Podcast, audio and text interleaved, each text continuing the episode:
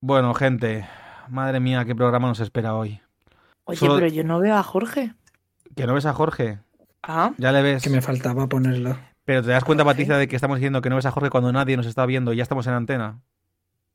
pues, pues, Es pues ahora, no- ahora nos veréis a nosotros, Pero, pero, Patricia, yo no veía a Jorge. Es que Patricia, de verdad, es que siempre es tan oportuna. Es que Patricia, incluso cuando no tenemos parte todavía de... No ha empezado la escaleta, Patricia ya me está jodiendo la escaleta. Así Patricia, soy yo. ¿podría ponerte un sobrenombre tipo... Patrescaleta Jode No. tiempos o algo así? No, lo sé. Hay que Con buscar algo Patricia, mejor. Eso con no- Patricia se resume. Ya. Bueno, es martes. Estamos a 14... Bueno, que no lo he dicho. 14 de febrero de 2023. Hoy Es es verdad. San Valentín. ¿Vale? San Valentín, espéreme, señor Frodo. Valentín. Son las 10 y un minuto y esto es el anfitrión. Como veis, nosotros no celebramos San Valentín, nos importa tres carajos y de hecho los temas que tenemos hoy no van a tener absolutamente nada que ver con ello. Mi nombre es Rubén Gómez Amaya y si has llegado hasta aquí probablemente haya sido porque ya nos conocías o porque te has equivocado. Sea cual sea la respuesta, tienes suerte de escucharnos.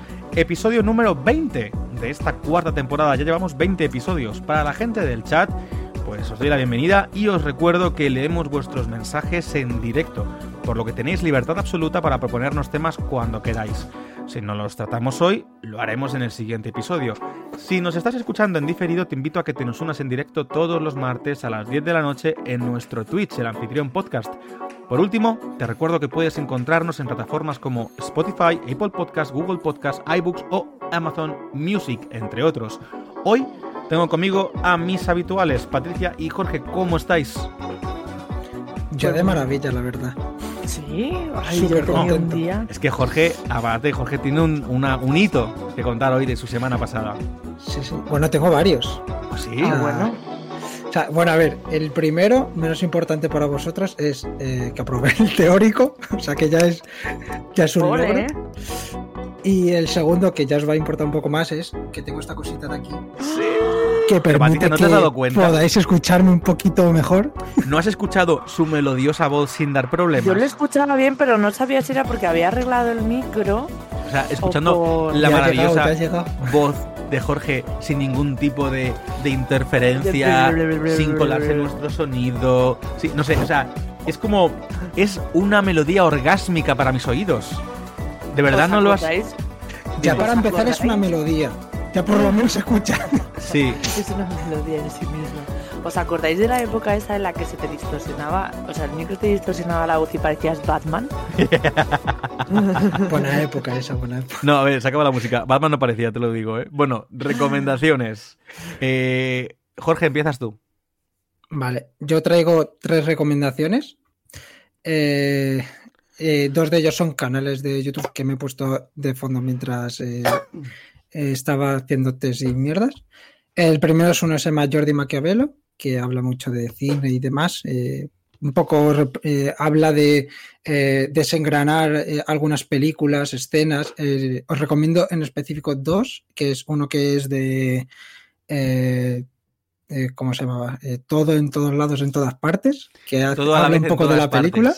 Joder, lo has Everything, dicho 500 everywhere, all at once. mm, No me he visto la película. Patricia, de verdad, Es que cómo te odio, buena. ¿eh? O sea, es que ahora la han vuelto a meter al cine. Y podrías haber ido al cine a verla. ¿En serio? Sí, la, la han vuelto a reestrenar y encima con minutos inéditos. Que estaba a punto de ir a verla al cine yo para volver a verla entera. Pero es que no voy al cine para ver las nuevas, que no he visto, me llaman a la puerta, que me he quedado con ganas, y no he visto eh, The Whale, la ballena. ballena. Tenemos que ir. Ya, pues cuando iremos cuando la hayan quitado. Vale, sigue. Y bueno, y el otro vídeo que os recomiendo de él también es eh, uno, uno que hace de eh, Scar y cómo analiza toda la parte de la canción de Scar de Preparaos y Me encanta. Sí. sale desengranando todo el tema político de qué significa cada cosa. Tal. También tiene uno el jorobado en Notre Dame, así que yo es, es genial. Luego me lo pasas por el, por el chat. Ok. Sabéis Eh, que tengo eh, en el número 15 de mi lista de Spotify aproximadamente de me gustas eh, está eh, la de preparaos y, y es que cada vez que llega es como hago una performance en el coche que es digna de grabar o sea increíble Eso me recuerda, Eh, perdóname que te corte, Jorge, la sí. siguiente recomendación, pero solo quiero hacer un pequeño apunte. Eh, de verdad, es que no quiero, no puedo meterlo en otro sitio, es que tengo que decirlo aquí ya. Quiero recordar a los oyentes y a vosotros que tenemos una competición en marcha que es secreta. Ah, Que, Sí. claro, esto lo dijimos en una antena. Nosotros hemos hablado fuera de antena, pero eh, en antena lo dijimos una vez, me parece, y quizá otra más de mención y ya está. Pero es que, por favor, tenemos. eh, este año habrá especial musicales, como otros años, y como otros años habrá una canción musical. Pero es que no va a haber una, va a haber dos. Una que estará montada por Jorge y Patricia, y, si quieren, colaboradores, colaboradores. Y otra estará montada por mí, solo por mí y sin nadie más. Y estoy pensando cómo hacer para que podamos la gente pueda votar y que alguien que elijan oh. quién podría ser eh, el ganador o ganadores de esta contienda. O sea, vosotros o ¿Puedo yo, básicamente. yo? A ver, podemos votar, pero que sepáis que vosotros me vais a votar a mí. ¿Os voy a pegar tal paliza? No, Uh, ¿No? o sea. Vale, o sea, mm, quiero por favor que os preparéis, que os agarréis los machos y las hembras, porque os voy a pegar tal paliza. O sea, de verdad, ¿eh? Joder, Patricia, es que me da, me dais, me da un poquito hasta de pena. La humillación que os voy a. poquito de pena. Sí, la humillación Bueno, que os voy bueno, a. Jorge, creo Bueno. que se va a quedar con el culo torcido. Yo solo quiero que sepáis que a pesar de todo esto, yo os quiero, pero os quiero ver completamente hundidos y aplastados. Bueno, bueno, a ver, esta pelea de gallos va a ser esto o qué? Es que hay que meter un poquito de, de hype poco a poco. Porque hay que reformular la letra. Es que me queda, literal, literal, os voy a decir cómo voy con la canción mía. Me queda escribir eh, un tercio de la letra. Ya tengo la base montada. Y solo falta luego cantarla. Bueno, solo, que tiene su bueno. curro, que ya veréis que estoy montando, pero Y tu vecina encantada, ¿eh? mi vecina encantada. Hoy estaba practicando antes de, de- de ponerme a grabar, o sea que. Bueno, Jorge, perdóname. Sigue. Eh, el otro es otro canal de YouTube que se llama eh, Leyendas y Videojuegos, que también desengrana mucho el tema de los videojuegos y demás, eh, el diseño de, de cada uno de ellos. Están bastante guay. Y la última recomendación es una película que vi en su momento y pasando Netflix el otro de mis padres la vi, dije, "Venga, la voy a recomendar. Por si alguien en, el- en este mundo no la ha visto, La momia 2 está disponible en Netflix. Qué buena. Gran película. Menos el pues, final, que es A mí me gusta casposísimo, total. El final es súper casposo. Ese, ese rey escorpión hecho de un ordenador malísimo. Fíjate que el A resto ver, de era la son época de la Play No, perdona. 2. Perdona. Pero tú has visto el resto de efectos de la momia 1 cuando la, la, la- la esta Ah, de sí. arena o la otra de, de agua. Joder, eso está guapísimo. Y llegas y pones al rey escorpión ese que parece una plastilina. La verdad es que esa parte la cagaron muchísimo porque lo demás está increíble. Sí, no sé, eh, no sé por qué, porque luego incluso en la propia película hay momentos de CGI, obviamente. Entonces, Muy buenos. pues bueno, vale, no sé. Joder, te recuerdo cuando en la 1, que es anterior, cuando todavía se está transformando, está consiguiendo piel, cómo pasaban los escarabajos por los huecos de la... Es que era la hostia. Ah, en la 2 también sale. en la una 2 parte sale eso. Bueno, va, es buenísima esa película, la momia y la momia Sí. 2. La 3, eh, la 3, bueno. Pero ya que Está solamente moda- la 2 y la 3. La 1 no la han puesto No la. 1. Pues ya que está de moda Bernard Fraser, joder, además en la 2 molaba porque estaba el, el hijo de primera. hijo. ¡Ech! ¡Rufus! Bienvenido. Hola, Rufus. Es que ni siquiera, dice, es que ni siquiera usaron capturas de movimiento de, de rock para esas escenas. Fue una animación muy pobre. Claro, es que ese es el Sí. tema, es cutrísimo. Con todo lo demás, con lo bien que está hecho. Bueno, total. ya está. Patri no tiene recomendaciones, ¿verdad? Ah, ah, bueno, Vale, pues yo voy pic- pero en el sí, tema. ya, ya. Yo voy picadísimo. Entonces, eh, Vale. quiero hacer dos recomendaciones. La primera, que huyáis de Netflix ahora que podéis. Porque ya sí que han capado lo de las cuentas compartidas, excepto si vivís en la misma casa. O sea que huid, no miréis atrás y no lo echaréis de menos. Ya veréis cómo. ser libres. Hay muchísima gente que se está dando de baja de Netflix. Yo ya avisé que estaba hasta, la- hasta los cojones, ya, estaba, ya lo avisé. Pero sí, entrando un poco en mi hipocresía personal, voy a recomendar una cosa de Netflix. Anda. Antes de que os deis de baja o antes de que se os quite la, la suscripción mensual que tengáis, pues quiero que os veáis una... Además es que es una serie de esta tipo reality. Y es que la verdad es que los realities que tiene Bueno, esta bueno, gente... estás últimamente con los reality. Es que, bueno, pero cállate, que además no me pega nada. Esto no me pega en nada. Es un reality surcoreano, ¿vale? Es que, sí. Vale, espera un momento, dice Rufus. Yo soy de los que se han dado de baja. ¿Ves? ¿Ves? Rufus, es que yo te entiendo yo también. Y yo me pillo un mes o dos meses como mucho para verlo, o sea, ponerme al punto y pirarme. Y ya no más, ya veremos después. Bueno, a lo que iba, que no quiero entrar en Netflix. Eh, esto se llama. A ver, es, es que esto es una movida. Es un reality show surcoreano llamado Habilidad Física 100. Habilidad Física 100. ¿En qué consiste? Pues básicamente cogen a 100 personas, sobre todo más gente que algunos son famosos, otros son de la calle. 100 personas tras un test o lo que sea, tras un casting, perdón, eh, con cuerpos desde muy poco atléticos hasta muy tochos, muy gordos, muy grandes, para averiguar quién es la persona más fuerte de Corea. ¿Vale? O la que tiene mejor físico, mejor dicho. Entonces, ¿qué pasa? Que les van poniendo pruebas físicas y se los van cargando. Por ejemplo, en la primera, además me hace mucha gracia porque en la primera de todas, antes de empezar a eliminar a nadie, les hacen colgarse de una barra, abren el suelo y hay un surco ahí en el suelo, un, foso de agua. Entonces, el primero, el que más aguante arriba, se gana una bonificación para el siguiente juego, no sé qué, y a, y a partir de ahí, pues les clasificaban para la siguiente ronda. Eh, tenían, iban cayendo. Y hay gente de todo tipo, hay animadoras, animadores, hay bailarines, hay culturistas, hay, hay combatientes de MMA, que son artes marciales mixtas, hay... hay mucho personas buenorra, ¿no? Hay gente, luchadores de lucha libre, hay mucho buenorro. Hay modelos, hay esgrimistas, hay de todo, de todo. Y ahora, tengo que avisar una cosa antes de, seguir, de terminar la recomendación. Es muy adictivo, mola mucho además. Están poniéndolo más o menos semanal ponen uno o dos episodios semanales. Queda, termina el 21, me parece. Hoy han sacado, de hecho, los dos el antepenúltimo y el penúltimo, y queda uno más, que es el 21, el martes que viene. Pero, para que lo sepáis, em, es un poquito machista. Creo que por la cultura surcoreana. Entonces, por, ciertas cosas que hay en cuanto a mentalidad. En cuanto a mentalidad. Aún así, es un poquito machista por, por cómo ellos contemplan muchas veces a las mujeres y cómo se sorprenden ante cómo ellas superan los retos. Más allá de eso, las mujeres que salen son la puta hostia. Eh, gente de CrossFit, gente de mindfulness, gente de no sé qué. Hay de todo. Y hay unas pruebas que son una puta locura. Y es muy.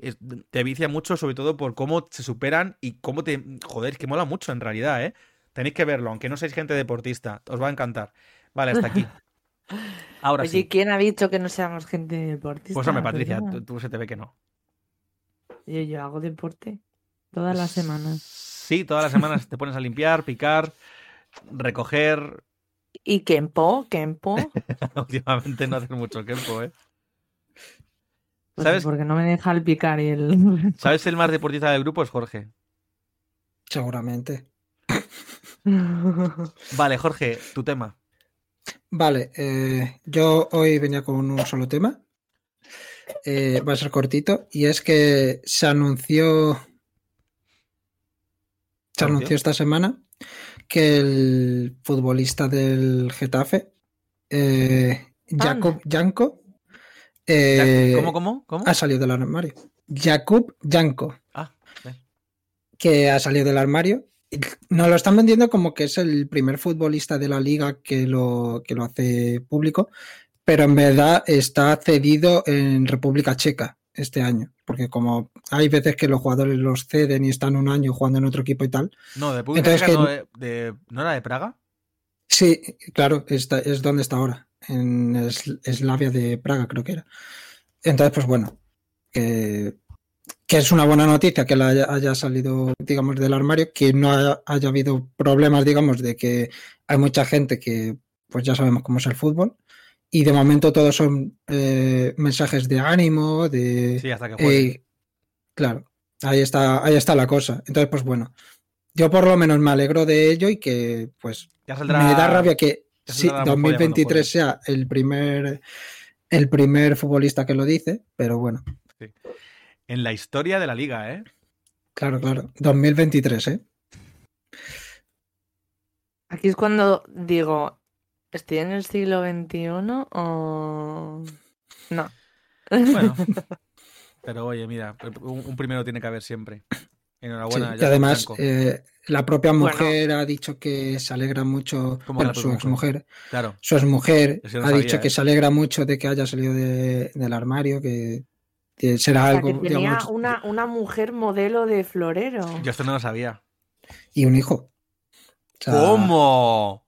Sí, sí, o sea, tiene un hijo porque él lo ha dicho. y- es más, el- uno de los titulares que ponía, que lo tengo aquí, dice, prefiero quedarme al margen por nuestro hijo, que va a tener que crecer con ello. Y luego dice, estoy muy orgullosa de que haya sido capaz de reunir la fuerza para hacerlo público. Wow, pues entonces desde luego que sí, porque podía haber tirado con la pantomima como han hecho Bueno, otros muchos toda la vida. y calla, claro. que esto me recuerda a, De- a Dave Bautista. Yo soy muy fan de Dave Bautista, ¿vale? Me cae súper bien el tío. Eh, Batista, cuando era luchador de lucha libre, Ah. Dave Bautista, Sí. que es, es el drags y toda esta, peña- toda esta Mm. peña, ¿no? Pues Dave Bautista, le dijeron hace. ¿Lo hablamos? ¿Esto puede ser en el podcast? Que hablamos que hace unos meses No me suena. pues hace unos meses eh, salió un vídeo que se hizo muy viral en el que le estaban haciendo una entrevista y entonces estaban, por el motivo que sea, estaba hablando de sus tatuajes, todos los tatuajes que tenía por el cuerpo. Y entonces le, le preguntaron por uno que tenía en el brazo como muy tal. Y dice, este, bueno, este es muy reciente. eh, y se ve que estaba muy, muy, muy pillado- pintado por encima. Dice, este está tapando otro anterior que yo me hice en su momento por un buen amigo. El buen amigo es Manny Pacquiao. Manny Pacquiao es uno de los luchadores de lucha de, de art- bueno, de mar- peso, de peso pluma de artes marciales mixtas muy famoso del mundo. Pues básicamente decía, no mencionaba al amigo directamente, pero todo el mundo sabe que era Manny Pacquiao porque era el logo de su, del equipo de Manny Pacquiao, ¿vale? De su este. Y es lo que se tapó. Dice, esto me lo hice por un buen amigo y tal, o el que yo creía que era un muy buen amigo, hasta que salieron a colación ciertos comentarios homófobos y yo, mi madre es lesbiana, dijo, me lo dijo muy normal. Mi madre es lesbiana y yo no, cuando llegó eso, pues acabó mi relación de amistad con él y tal. Y yo, wow. Bravo Batista. Me cae muy bien de, Guau. de Bautista, tío. Pues eso, eh, ya está. Te, te alarga un poco el tema, perdóname Jorge, pero es que me he acordado y digo, tío, te voy a contarlo. No, no, eh, a mí me parece genial. Así que yo por mí ya estaría ese tema. Bueno, pues Patricia, yo. Empezamos Entonces, con el... Los Goya 2023. Por favor, ahora es cuando me tiene que llegar la comida, estoy esperando que me llegue. No, tenéis que. Es que no entiendo por qué nos gusta, o sea, de verdad. verdad no lo vaya, entiendes. todo, todo el mundo. Pero es que tenéis que ver cine español, vaya peliculones este año, de verdad. Mira, Vaya. Nos comenta... Todo el mundo. Qué Patricia, reserva. Qué reserva. Discúlpame. Eh, primeramente me del chat de Tenis La Loba, bienvenida, comenta, hello, vengo a preguntar si los puedo dibujar. Pues oye, qué random, pero sí, por supuesto. Mientras no nos dibujes haciendo cosas Sácanos el, raras sácanos el lado bueno, por favor. y Vale. no nos eh, lleves pa- para utilizar para otras Mientras cosas nos raras, escuches, Denis La Loba, y disfrutes con nosotros, estamos, eres más que bienvenida. Bueno, ¿qué estabas contando, Patricia? De los maravillosos Goya Bueno, que tanto te gustan. Los maravillosos Goya 2023, eh, alfombra azul este año. Eh, que no entiendo por qué no veis cine español que es increíble. de Pero si no veo cine de nada, ni, ni español, ni americano, ni Yo inglés, español ni. Bueno, ni turco, no pues me tenéis que verlo, tenéis que verlo, ¿vale? O sea, mi- perdona, es que mi Em, madre, es que mi madre, bueno, mis padres, han visto antes Wakanda Forever que yo, para que te hagas una idea. O sea, que ya- no, no ves nada de cine. No veo nada Absolutamente últimamente, no me nada da de tiempo para nada, no me da tiempo para nada. Cuando Normal, estás con los realities surcoreanos estos. Los reality surcoreanos me tienen totalmente a, fu- a full. La verdad. o sea, Bueno, va. y te estás perdiendo unas películas increíbles. Bueno. eh, luego, ahora os hago el recuento de los premios, pero eh, quiero comentar cosas que me parecen más importantes. Bueno, fue un comienzo atípico, bastante atípico de la gala, porque el Goya de Honor, que se lo iba a llevar Carlos sí. Saura, pues, chico, se murió el día de antes. No había otro día, el día de antes. O sea, la puta noche de antes de los Goya, va el Toma. majo y se muere. Pobrecito mío. Así que. Además, un, un- mm, un director de cine español importantísimo. Pues sí, Sí, sí, pues sí. casi A nada. mí, yo, Importantísimo. yo soy más de Berlanga, de decir, pero me gusta. Em, el caso es que se murió. Entonces, pues hubo que hacer una reestructuración así como un poco rápida de, del este para que fuera un poco Homenaje centrado. póstumo. Sí, un, un homenaje grande, porque claro, es que no iba a salir a recoger el premio. Así que, ¿qué pasó? Pues que se dio lo primero, lo primero que se hizo, comienza la gala, el típico apertura musical, que, bueno, sin comentarios. ¿Cuál y, fue? y se... Fue, no, apertura musical, que te quiero decir que, que no somos muy brillantes en eso, pero... Ah, tipo musical, musical. Sí, abren con una. todo- todos los años abren con una canción. Sí, sí, sí. No, no, siempre son... Eso es que no nos llamaron. Ya, la verdad. Bueno, el caso es que se empezó la gala con, con el Goya de Honor, salieron los, los familiares de, vamos, la mujer, la hija y el hijo de Carlos Saura. Eh, fue increíble porque os prometo que eran las 10 y 20 y la gente estaba aplaudiendo todavía y yo en plan de, eh, hemos empezado, hay 10, hello, vamos 20 minutos aquí de retraso. Ya hubo un momento que la familia fue como, eh, parad y sentaros, porque, o sea, es que no, que no empieza la gala, ¿sabes? Y los Goya son largos, de morirte, ¿sabes? Así que, nada, eh, destacar que la familia pues estaba muy agradecida, muy emocionada y que, mm, y que recordaron la importancia, aparte del impacto que había tenido su padre en el cine, eh, quisieron, eh, bueno, el hijo de hecho quiso recalcar el impacto que habían tenido las mujeres de su padre en su vida y en su arte. Y luego eh, la, la última mujer que había tenido quiso poner de manifiesto y reivindicar pues la sanidad pública, que la habían atendido muy bien, que la habían estado com- acompañando, el equipo de paliativos, bla, bla, bla. ¿Y te has bla, enterado bla, la movida con eso? Eh, No, pues básicamente sale esta Mm. haciendo eso y me he enterado por Alán Barroso.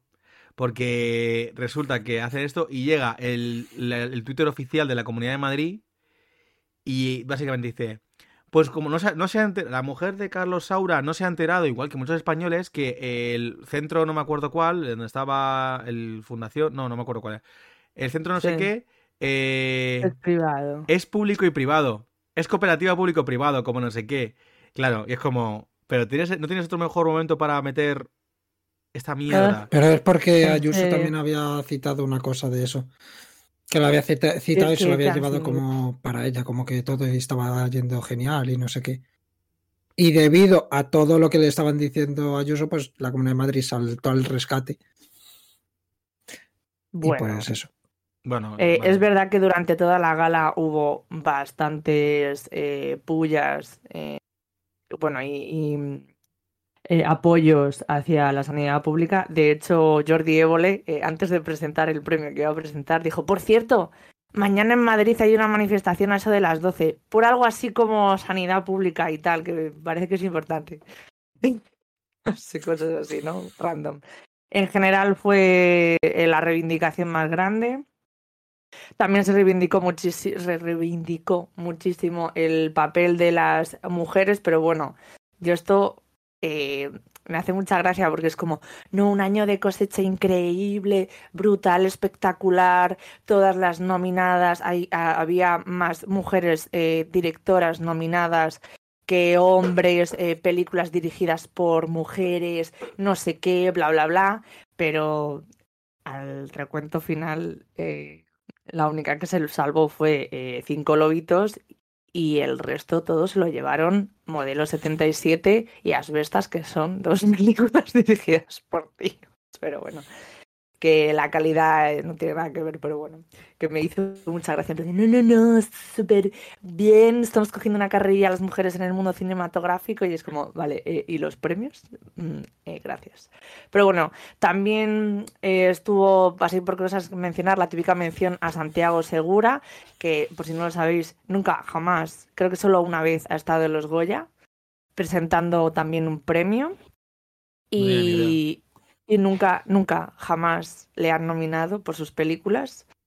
Y sin embargo es eh, el director español que más recauda, eh, y más ha recaudado en toda la historia del cine. Pero bueno, recaudación no tiene nada que ver con arte y bueno, pues invitaron, invitan a mm, personajes de las películas que hace y así como que le ponen así una palmadita en la espalda, en plan de lo reconocemos pero a medias, ¿sabes? tu arte.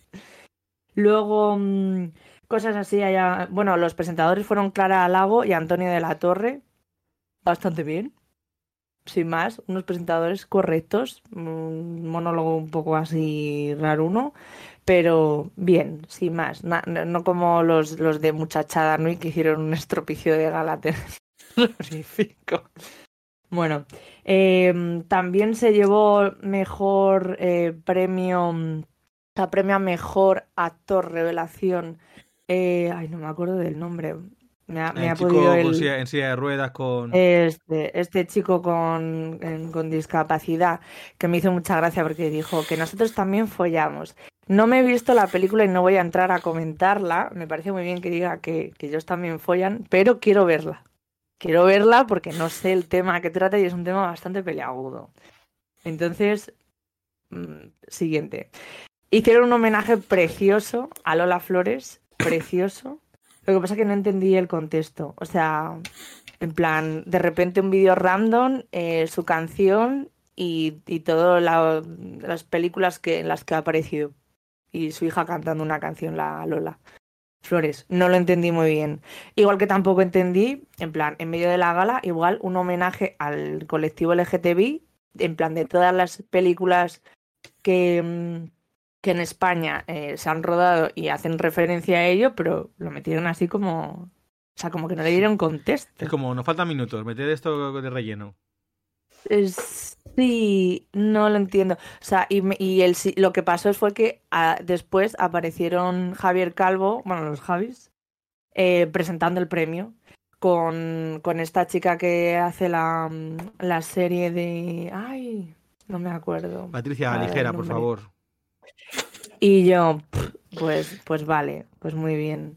Que está muy bien recordarlo, que dijo una cosa muy bonita, en plan de que antes de que el cine, eh, o sea, antes de que mm, en España eh, hubiese como la liber- liberalización de esto, el cine español ya reconocía y daba cobijo al, al colectivo. Bueno, pues, pues muy bien. También se habló de la, bueno, estaba fijo, se habló, se habló del tema de la confusión de los Oscars Ay, y Dios, los sí. Goya en su Hostia. cara. Buenísimo. También se habló de la familia real, de la importancia de lo público y cosas así. Eh, fue dar el, el premio al mejor sonido y empezar a ir fatal el sonido de la propia gala. Terrible. Luego mm, eh, la gente estaba súper nerviosa. Se ve que como eh, habían venido de las galas de COVID, la, peña súper nerviosa, se trababa muchísimo. Em, eh, bueno, el argentino hacía unas pausas. eh, yo, ¿pero va a hablar?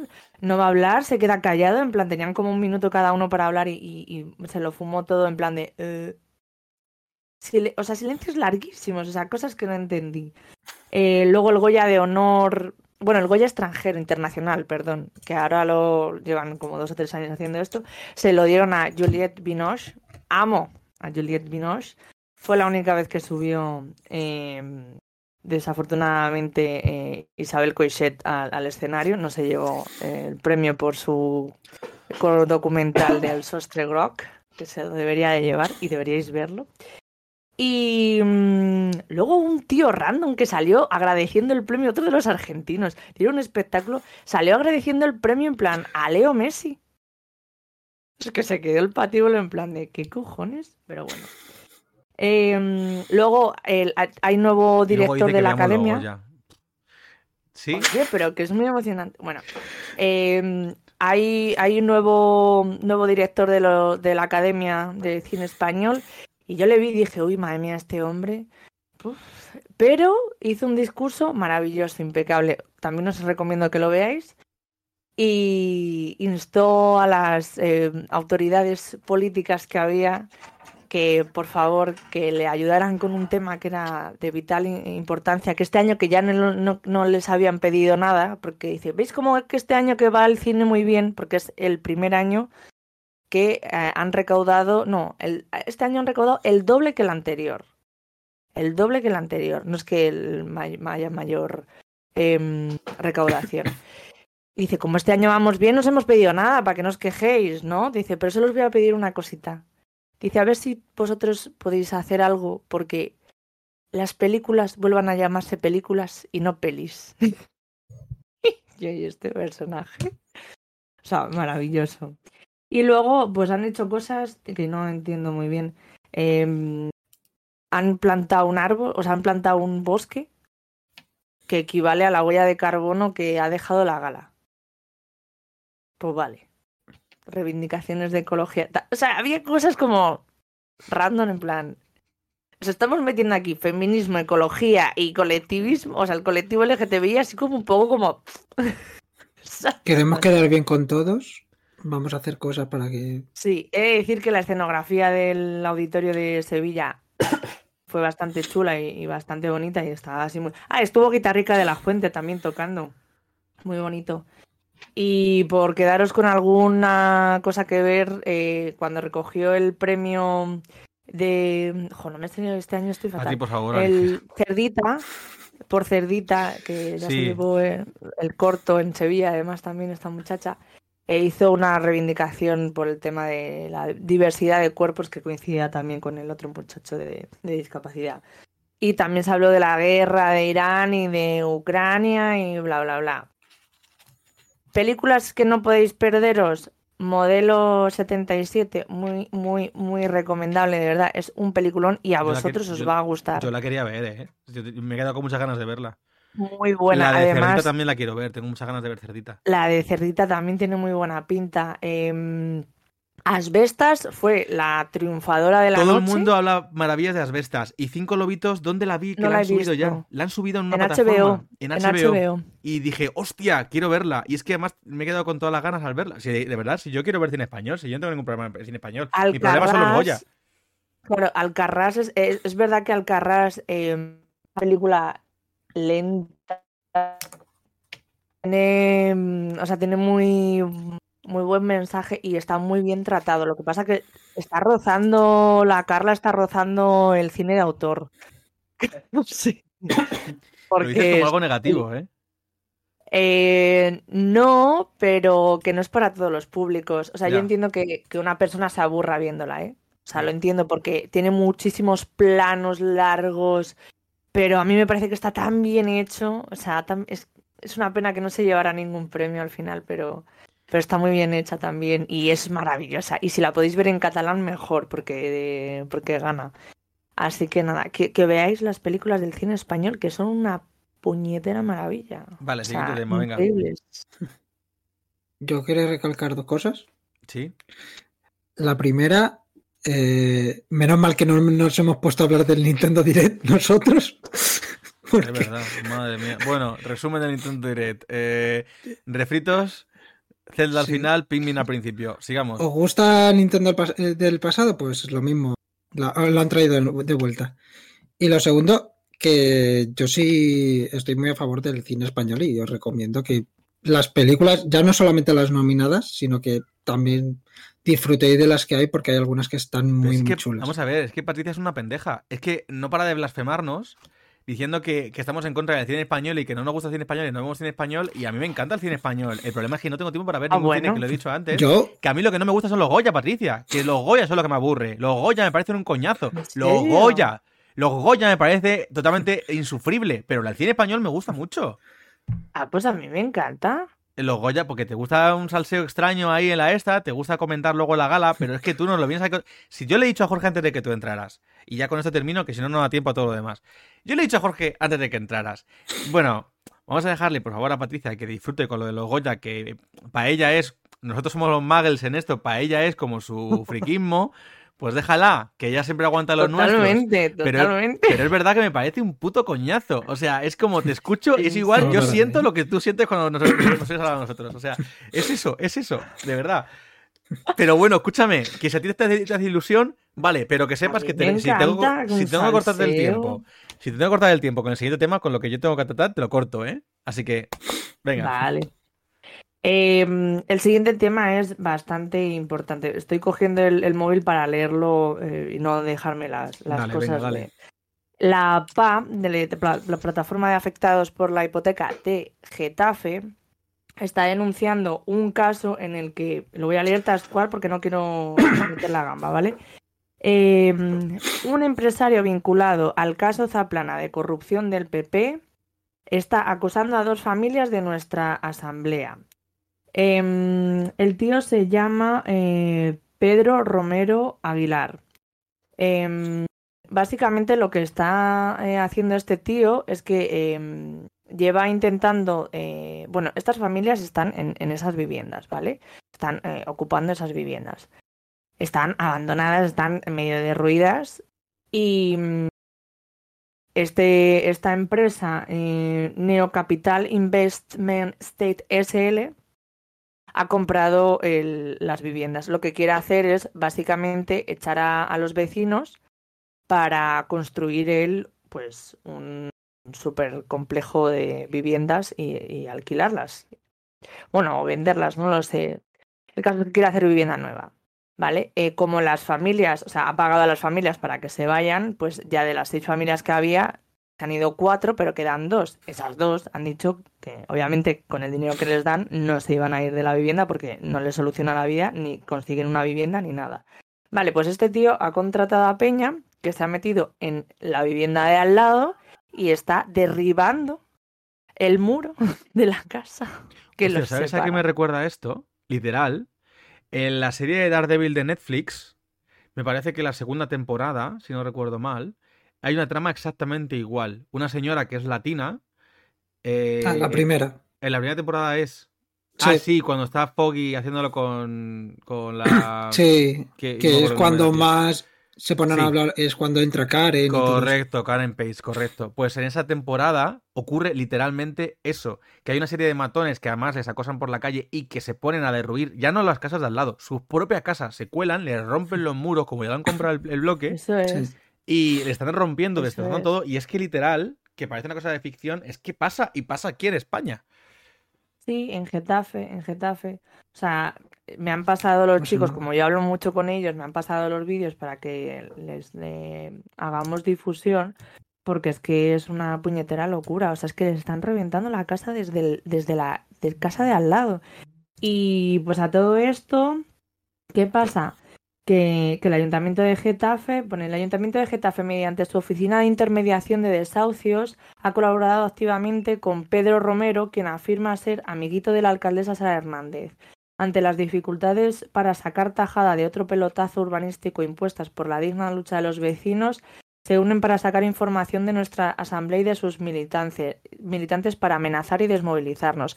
están intentando Em, meter eh, o, sacar información. De hecho, las, las, convocatorias de la PAC que se hacen nunca se hacen por WhatsApp, siempre se nos envían en un formato eh, un tanto descifrable, extraño, para que veáis el, el, nivel al que estamos llegando. En plan, el precio de la vivienda en Getafe, eh, mi manzana donde yo trabajo, de verdad que en seis meses se ha convertido toda en viviendas. Todos los locales que eran bares, bancos, son casas, son casas de bajos.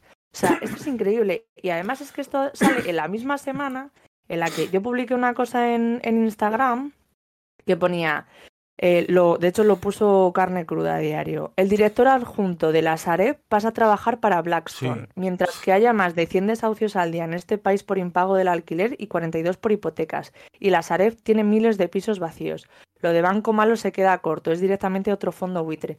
Sareb, para la gente que no lo sepa, em, es una empresa que en sus inicios pues, se dedicó efectivamente a hacer eh, parques de vivienda pero en algún momento se debió cruzar con algún amiguito político y dijo, oye, ¿y si este parque de vivienda pública que tengo aquí muerto de risa, te lo vendo a la, a la administración pública y lo utilizáis como vivienda social?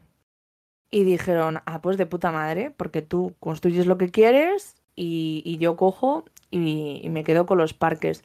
Bueno, en realidad en un inicio lo que hacía era coger los activos de los bancos cuando quebró toda la crisis de 2008, se quedó, compró todos los, eh, todas las viviendas eh, que, que, fueron eh, por impagos y tal y se las quedó él para luego revenderlas.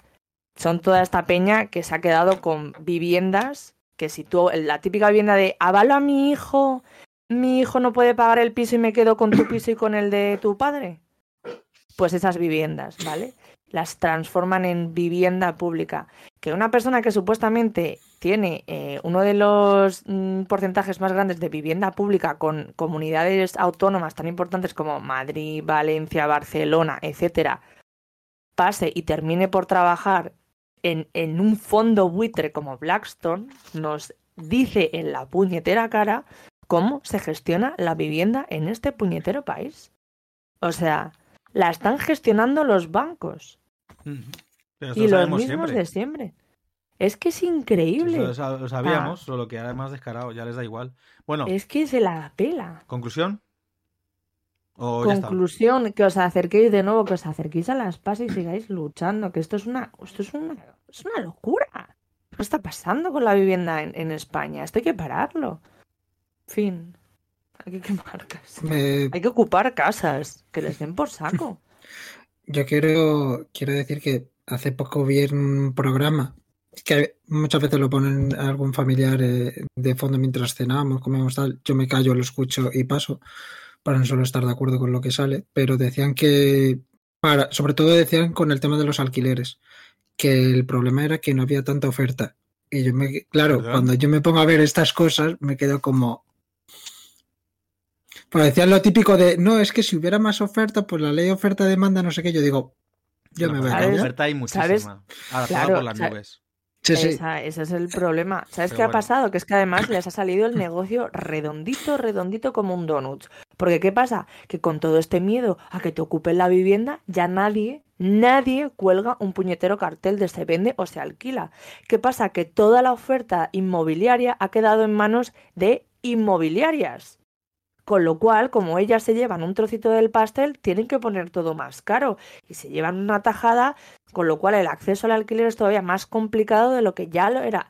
Ahora se están pidiendo avales para un alquiler. Se están pidiendo, Bueno, eh, locura. envían todos tus Dices- datos Dices ahora, lleva ya tiempo, ¿eh? Que yo a cuando alquilaba. fondos. Escúchame, perdona, yo cuando alquilaba, eh, cuando buscaba alquiler, a mí me tocaba estar, tenías que, poner, primero que no podía alquilar yo como autónomo, siempre teníamos que ponerlo todo a nombre de mi compañero de piso que era asalariado, eso, eso, por un lado, porque si no tenías nómina no te alquilaban. Segundo, que tenías que poner de, de fianza, no uno, sino a veces hasta dos meses completos de fianza.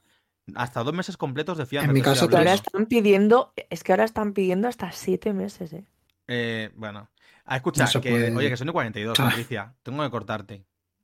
Vale, vale, no, Cierre final. Hablamos otro día. Vale, es que me Hablamos- vienes con un tema potentísimo cuando sabías que veníamos Ya, con yo creo temas. que os parece, yo creo que igual puedo hablar con los chicos de, mm, de la PA y que nos vengan ellos a contar. Sí, sí, si tú eh, sabes a contar que- bien. Pero si es que esto lo digo aquí, lo he dicho fuera de antena y lo digo en antena. Si es que nosotros, cualquier persona que quiera venir a contarnos, sabe que eh, alguien viene y el día ese es entrevista exclusiva a esa persona y es todo el tema de eso. Y lo sabemos porque lo hemos hecho varias veces. Porque es que de verdad que es vergonzoso. Y ellos lo van a contar muchísimo mejor que yo. No, y sobre todo porque ya no, nos centraremos en ese tema ese día. Y es que estos son temas que son movidas que te cagas. Yo por eso, a ver, yo el tema que yo quería, porque no quiero que alarguemos demasiado el episodio, ¿vale? Por eso te corto. Yo vengo a hablar de una reflexión personal que he tenido. Yo vengo a hablar de una reflexión Uh. personal. Yo he venido a hablar de mi libro.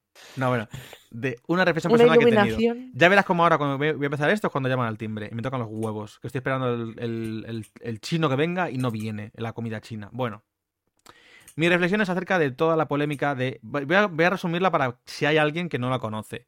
Toda la polémica con el videojuego de Hogwarts Legacy y eh, la relación que inevitablemente tiene por el universo de Hogwarts y de Harry Potter con su autora J.K. Rowling. Con las declaraciones transfobas y con todo lo que hay alrededor de todo esto. ¿Vale?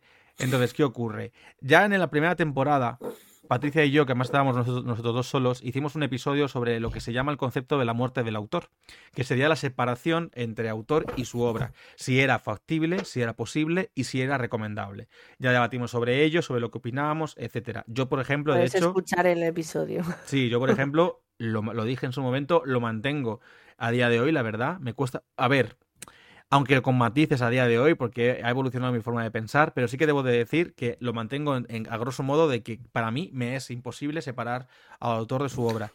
Porque parte de la obra que es lo que tiene, pues inevitablemente se queda plasmado en lo que escribe, lo que piensa, ¿no? Me refiero, es como que es un, se retroalimenta. Y a mí me jode, y esto tiene que ver con lo que voy a hablar hoy, me jode el darle directamente dinero a esa persona. Le puse el ejemplo de Oscar, de Orson Scott Card, perdón, con el juego de Ender y toda su saga. Que a mí me encanta el juego de Ender, era uno de mis libros, es uno, podría decir, de mis libros de ciencia ficción favoritos, y no he leído ninguno de los demás porque ese hombre es homófobo racista y le toca todo ese hombre. Supremacista blanco, en todos sus sentidos. ¿Qué ocurre con esto? Los que duermen con pistola debajo de la almohada. ¿Qué ocurre con esto? Que JK Rowling nunca ha sido santo de mi devoción, nunca me ha caído bien, pero aquí entra la base de que yo he crecido y realmente he crecido y he, y he formado parte y me ha ayudado mucho a nivel personal en muchas crisis adolescentes y infantiles en el universo de Harry Potter. Yo según además coincidía que yo cuando salían los libros, salían los libros, salía en el mismo año que yo tenía la misma edad que Harry Potter.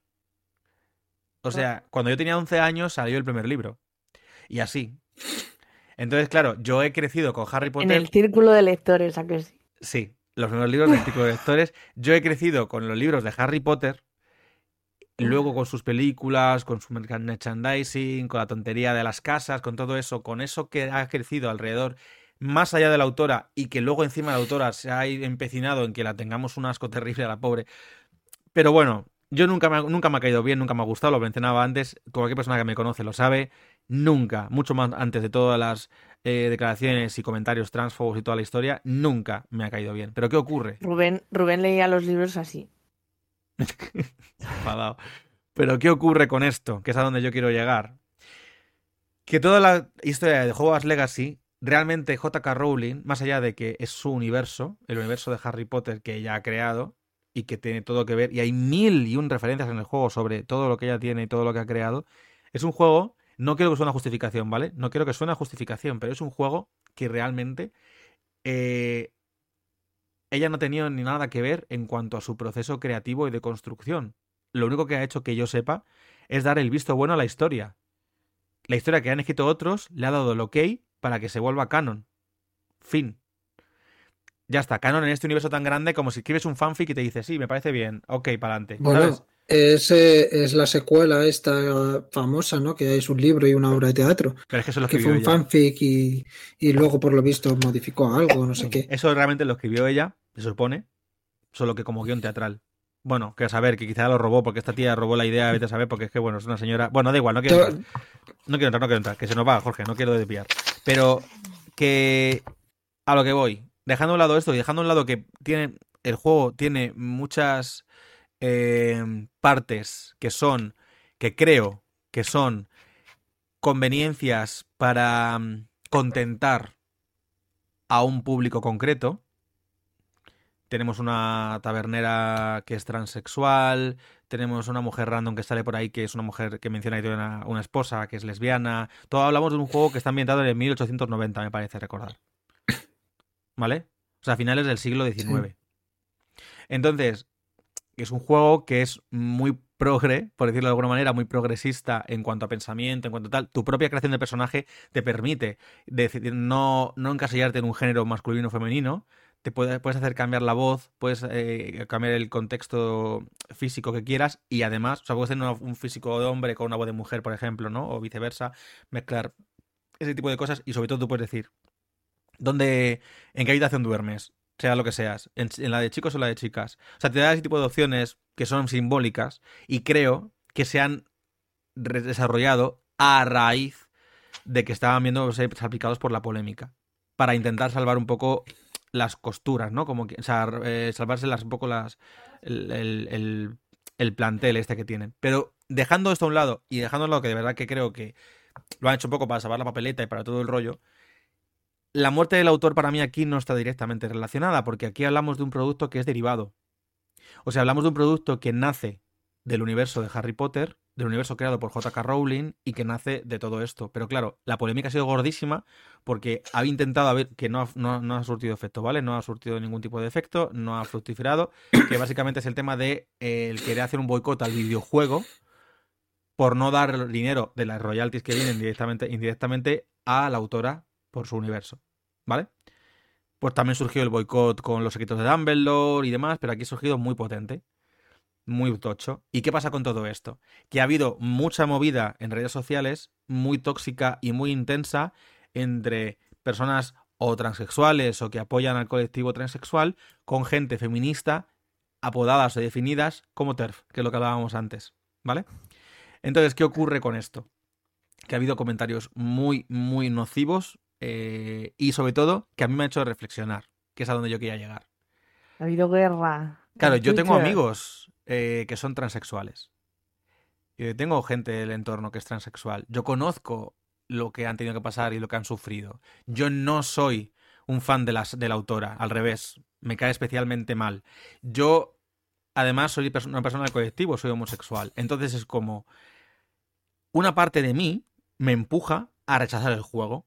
Y de hecho, me empuja a rechazar todo lo demás que pueda tener que ver con Harry Potter. Porque pienso, le estoy dando dinero a esta tía a la que no soporto. Y luego, sin embargo, y es y repito, por aquí que entra mi dicotomía, entra por lo que yo mismo me he sentido un hipócrita y al mismo tiempo quería venir a reflexionarlo, es como, joder, pero es que estoy hablando de una saga, una, una historia que por muy mal, que me muy nocivo que me parezca de un tiempo a esta parte lo que está haciendo esta mujer públicamente, o incluso cómo ella, su imagen ha sido completamente manchada por ella misma, yo creo, es que lo que a Sí, mí me ha aportado... ayuda. Sí, sí, lo que a mí me ha aportado a nivel personal, la- su historia, a pesar de que, y esto lo digo aquí, si leéis Harry Potter, lo que es a nivel mm, narrativo, de calidad narrativa, es muy simplita. O sea, es muy simple, que no es una cosa como de narrativa súper tal, no es muy elocuente la muchacha, es que, a ver, escribe es que normal no me gustó. es juvenil y te entra muy bien. Entra muy bien. Pero ¿qué pasa? Que el universo que tiene alrededor es un universo muy rico y sobre todo muy proclive a potenciarlo y hacerlo crecer por parte de la comunidad. Que es lo que ha pasado a lo largo de todos estos años. Y encima es eso, que los Potterhead, lo no sé qué, tal. Yo me siento mucho dentro de este entorno, yo me siento mucho dentro de todo este barco y a mí me ha aportado muchísimo a nivel personal, me ha ayudado mucho en momentos muy difíciles de mi vida, porque a mí me ayudaba a pasar ciertos momentos, ciertas crisis, ciertas depresiones, ciertas historias. Y Hogwarts Legacy es un juego como el típico juego que cualquier fan de Harry Potter querría jugar. Os lo digo. O sea, poder ser un alumno que no tiene que ser Harry Potter en la escuela de Hogwarts de magia y hechicería, con toda la fricada que tal, yo, mm, para mí era una dicotomía. Era, es que hasta pocos días antes del juego, de que saliera el juego, yo no sabía si comprarlo o no. Porque decía, es que me siento fatal. ¿Qué hago? Y si lo juego, lo, voy a esconder. Si me lo compro. Lo voy a esconder porque me siento un traidor. Y esto es así. Por eso te decías, cuando te decía antes, ah, lo vas a justificar, ¿no? jajaja, de broma, ¿no? Un poco, pero no es justificarlo, al revés, porque yo realmente me sentía mal a la hora de decir, voy a comprarme el juego. ¿Por qué me sentía mal? Por toda la narrativa que se ha construido alrededor de toda esta historia. Pero luego pensándolo y leyendo el tweet que os mandé, un, un, un hilo que no lo voy a leer porque es muy largo y tal, es que yo lo pensaba, esto es un, un tuit que una mujer trans escribió sobre esto y dijo, yo personalmente no considero que esto, o sea, son temas diferentes. Y eso es el tema. Nadie pone el grito en el cielo sobre todos los productos de Cthulhu, de eh, Hulu, de, de, de, HP, de HP Lovecraft, tal. Cuando HP Lovecraft, todo el mundo sabe, Rufus lo ha comentado aquí varias veces, que era un racista redomado. Nadie menciona nada sobre eso. Nadie pone el grito en el cielo por los productos derivados y por todo lo que surge y por los juegos de rol y por toda la historia. ¿Por qué? Porque está muerto. Pregunto. Pero Básicamente. que, Pues que pasa con nadie, muchos, ¿eh? que nadie pone en el grito en el cielo eh, Por Woody Allen, hoy que lo mencionábamos por lo que antes. estábamos hablando, Woody Allen o Hola, el rey del pop. El rey del pop. Michael Jackson y todas las sombras que tiene detrás, que yo he O sea- crecido con Michael Jackson y para mí era súper tal, y, y desde que surgieron una serie de cosas, para mí se quedó muy manchado eso. Y a día de hoy ya se ha olvidado mm, eso. eh, sí, ha quedado como algo que no se va a mencionar y que no se va a hablar. No, es un secreto a voces, sí. Y es como, eh, tío, tenía un puñetero parque de atracciones, ¿sabes? Como mm, enganche. Que vale que, que, lo que hablábamos, que es cosa de enfermedad mental también, porque él, pues el pobrecito mío en movie no estaba. Pero, hostia, ¿de verdad vamos a blanquear la pedofilia? ¿Hello? Y, y sigue, nadie le ha quitado el rey del, pop de- del título. Nadie, nadie cuestiona.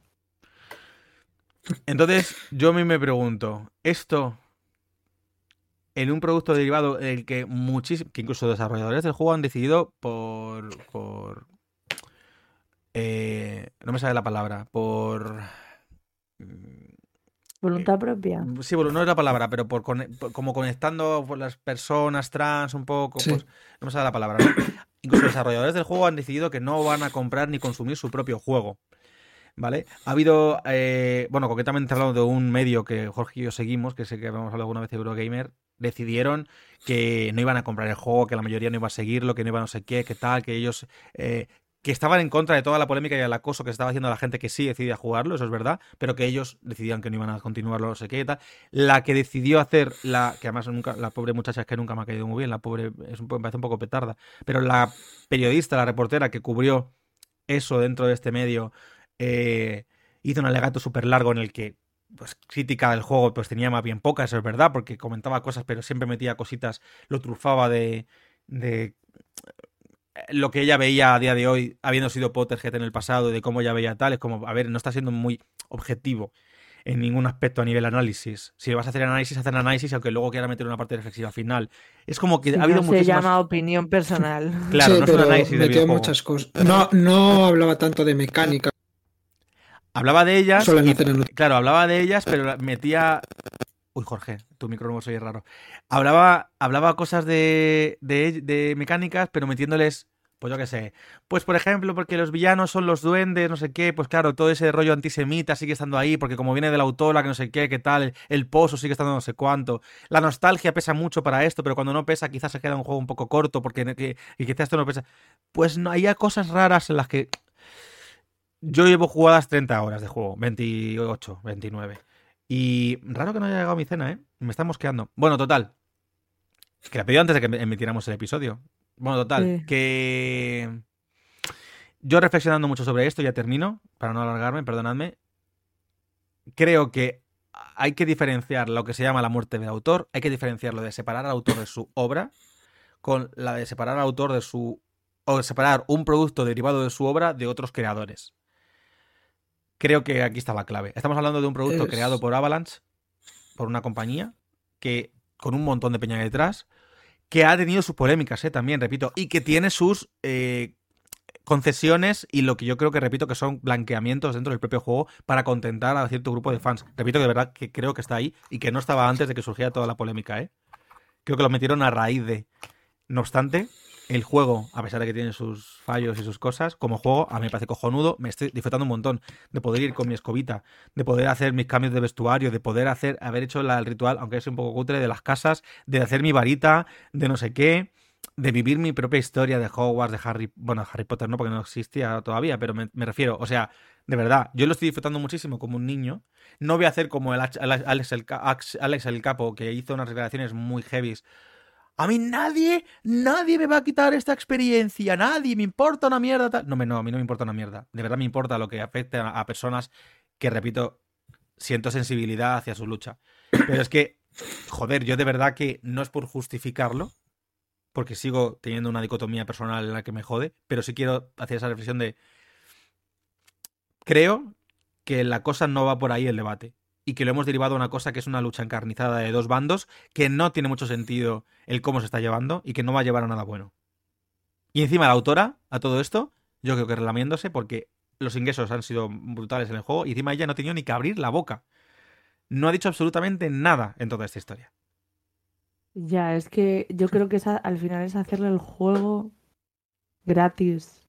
Mm. O sea, creo que ya es un extremo que no, no lo no, capi- non capichi. O sea, chicos, si te gusta, eh, pues anda que no habrá personas trans eh, que hayan disfrutado con Harry Potter y con su saga. ¿Qué pasa? Que ahora no pueden eh, consumir absolutamente nada. Pues, hijo, que lo consuman como puedan. Pues si es en pirata o es en no sé qué, o, o se siente cada uno mejor, pero también me Sí, parece yo- como negarle.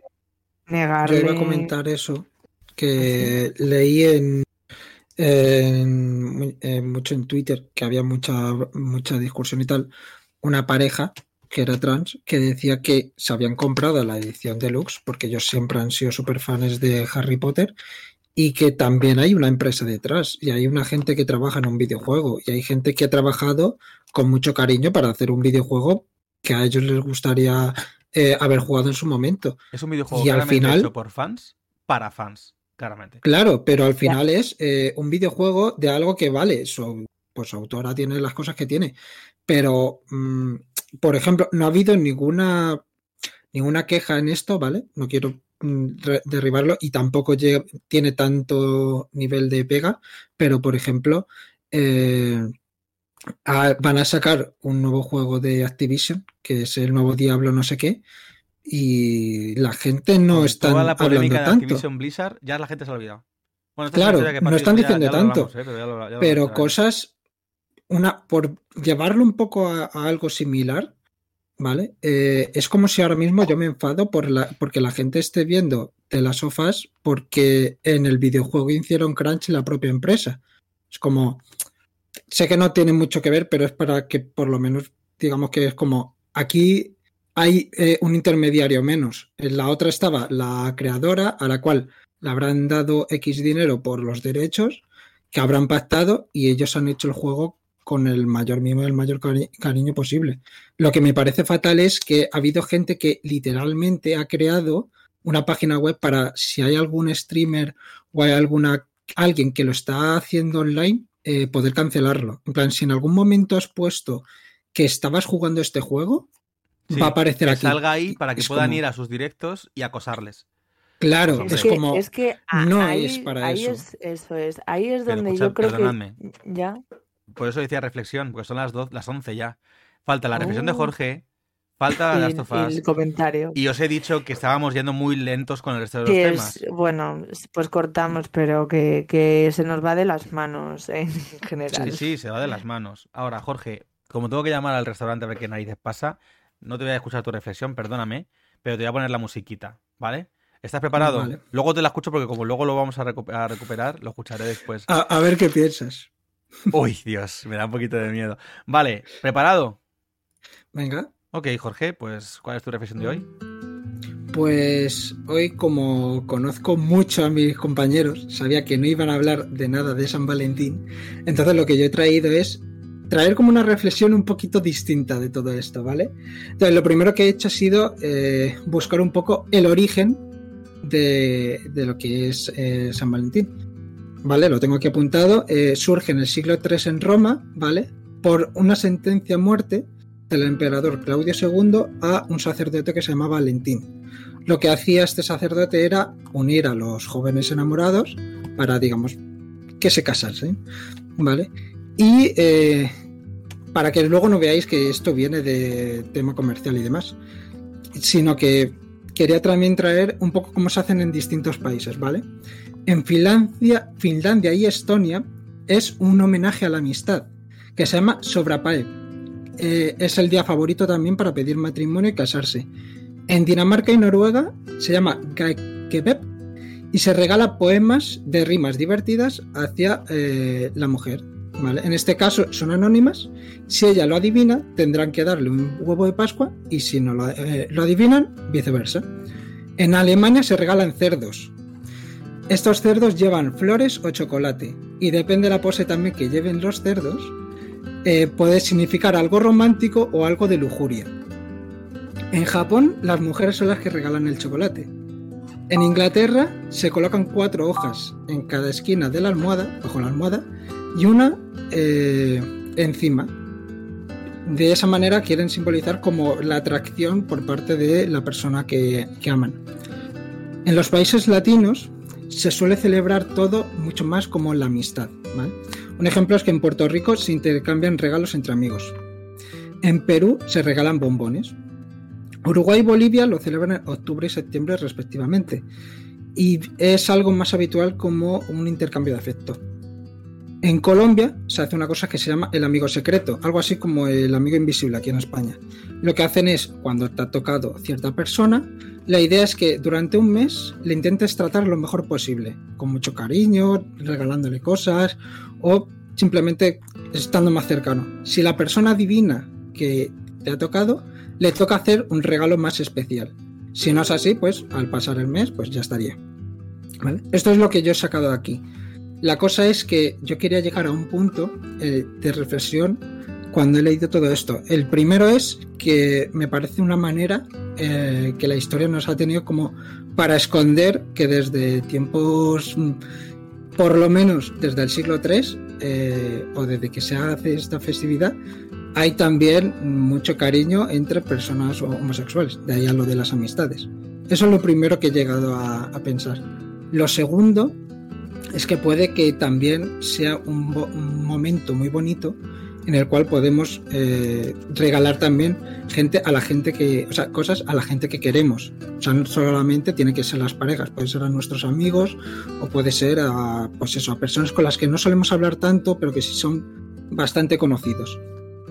Y la última reflexión, y es la que más me gusta, es eh, que me gustaría pensar que son ambas cosas, ¿vale? Que es una festividad en la que siempre se ha utilizado para eh, mostrar cariño, mostrar amor, ya sea personas del mismo o de distinto sexo, y ya sea personas a las que quieres de una forma más carnal o una forma más de amistad. Y me gustaría aprovechar este tiempo de reflexión para eh, que esta semana, ya que hoy ya está terminando, o para quienes lo escuchéis el viernes, para que lo que queda de semana eh, intentéis pasarlo con las personas que queréis, ya sea de que estáis enamoradas o ya sea vuestros propios amigos, y les deis, eh, yo, como opción, lo que os recomiendo es que les deis la cosa más valiosa que hay en este mundo y que, por, por ejemplo, ahora mismo me estáis dando todo, que es tiempo para que ser escuchado. ¿vale? Escuchar a las personas que tenéis alrededor, que tanto queréis, y escucharlas. Pues mira, te quedaban unos segundos, acabo de volver. Eh, tiempo para ser escuchado si yo hoy justo no te escucho, ¿sabes? Qué bonito. bueno, he escuchado fragmentos, pero no tengo que escucharlo entero, perdóname. Eh, eh, te voy a hacer el matiz de señora repelente. lo que pasaba con Valentín es que, Claudio III o el segundo, operador este. Tú sabes, Patricia, que los, los, los, reflexiones no podemos comentarlas, ¿no? Las reflexiones. Pero que es una información. Tú sabes que vamos mal de tiempo me, cortas más, tardamos más tiempo diciéndome estas tonterías. Básicamente te corto porque no te voy a dejar hacerlo. Lo siento. No, lo siento. Es que es... No, perdóname. flipo, de verdad. Es que estábamos tardando más en esto que en decirte. Venga, dilo, Patricia. pues que es que este emperador eh, no permitía a los hombres casarse porque los quería solteros para la batalla, porque decía que es que si no. Y luego se montaban las lupercales que se montaban, ¿sabes? Que era allí todo Sodoma y Gomorra, entre todos con todos. Todos con todos, todas con todas, todos con todes. Bueno, sí, vamos a ver rápidamente. Ya, ahora a partir de aquí, si estás escuchando, estás viendo el episodio y no has visto The Last of Us, episodio número 5 te incito, te invito a que te vayas, menos Jorge, que es idiota y tiene la oportunidad de verlo y sigue sin ver nada, pero eso es problema de Jorge. No he podido. Mis huevos. Pero Jorge, quítate los cascos ahora, es que te estamos o todo. Es que, es que, bueno, da igual. A lo que voy. Voy a comentar el episodio número 5. Así que la gente que ha estado hasta aquí, agradezco eh, que se ha pasado por aquí. Aún así, luego haré la despedida formal de siempre, pero bueno, quería avisar que va a haber spoilers del episodio número 5 de Last of Us y cerramos el episodio. Voy a intentar ser muy rápido porque vamos muy mal de tiempo. Empezamos ya con esto. Jorge, tú verás lo que haces. Bueno, ya lo viste en la temporada, el episodio anterior. Eh, bueno, Rufus lo dice, me despido aquí, voy solo por el primer capítulo. Buenas noches, buenas noches, Rufus. Eh, ahora sí, eh, voy a comentar. Ya lo, ya lo mencioné en la temporada, o sea, en el episodio anterior. Lo recalco. Ya dije que eso... Viste en el clavo, ¿eh? A ver, esto es mucho transición, eh, la gente que lente, no ha pasado nada. Mucha crítica de ¿qué, qué capítulo más aburrido. Vamos a ver, han plantado no sé cuántas semillas para lo que iba a pasar en el siguiente episodio y estaba clarísimo. O sea, eh, es de primero de narrativa. Basiquísimo. Entonces, aquí se ha visto. O sea, todo lo que se ha plantado, el suelo que no sé qué, el, llegar a la ciudad en cuestión, el hablar todo el rato de un tal Henry, el no sé qué, todo ha desembocado en lo que ha ocurrido en este episodio, que es toda la trama de Henry Sam en el juego, la cual, por cierto, transcurre, ellos en este caso escapan de la ciudad de Pittsburgh, luego se meten en, escapan, saltan a un río, no sé qué, tal cual, que hay una referencia con el puente que se ve al final del episodio por la noche y tal, hay una también hay una referencia en cuanto a lo de los túneles, todo lo que ocurre en los túneles, que realmente esto viene después, pues todo lo que pasa con... bueno, me encantó que metieran de guiño realmente para los fans del juego toda la parte de Danny e Ish, que son los cuidadores de esta guardería y todo lo que ocurre. La historia de esa es, una historia transversa que ocurre en el juego, es muy triste. Es muy triste porque alguien se dejó la puerta abierta. Habían creado una comunidad con guardería, con sé qué, con un montón de niños. Básicamente se escapa eh, alguien deja la puerta abierta, se le escapa, se no se da cuenta y empiezan a entrar infectados, los muerden y entonces el profesor se ve obligado a matar a todos los niños y luego se suicida. Y el propio I, Dani se supone que se muere y el propio I se escapa con una de las madres y sus hijos a la ciudad y no sabe nada. Y en esta ciudad suburbia, suburbio que hay al lado, es donde ocurre un tiroteo a través de un francotirador, no sé qué. Joel en el juego va hasta allí, sube, se carga el francotirador en el juego, del juego. Y luego salva a estos, a los demás, porque vienen otros soldados, otros eh, de los tipos estos de la ciudad, eh, saqueadores y todo el rollo. Y luego viene una horda de zombies de infectados atraídos por el fuego enemigo, por los disparos y por todo. Vale, ¿qué ocurre con esto? Ocurre que aquí lo han solventado muy bien. Han unificado todo esto que ocurre en tres escenarios distintos en un mismo escenario en la ciudad de Kansas City. Esa increíble, en la ciudad de Kansas, perdón, que es redundante. Entonces, ¿qué ocurre? Que lo han hecho muy bien porque han condensado toda la trama y encima han metido un elemento que a mí, personalmente, me ha parecido maravilloso, que es que han metido a Sam, el hermano pequeño de Henry, sordo. Hay dos cambios clave en Sam en este episodio de The Last of Us. El primero, que es sordo. Y eso hace que tenga un lenguaje propio al final, que es el lenguaje de signos, con su propio hermano, que es un lenguaje secreto, porque en realidad entienden ellos y ya está. Lo que hace que su burbujita sea todavía más cerrada y conectes mucho mejor con su relación cercana, la relación que tienen entre ellos y cómo Henry se desvive por su hermano.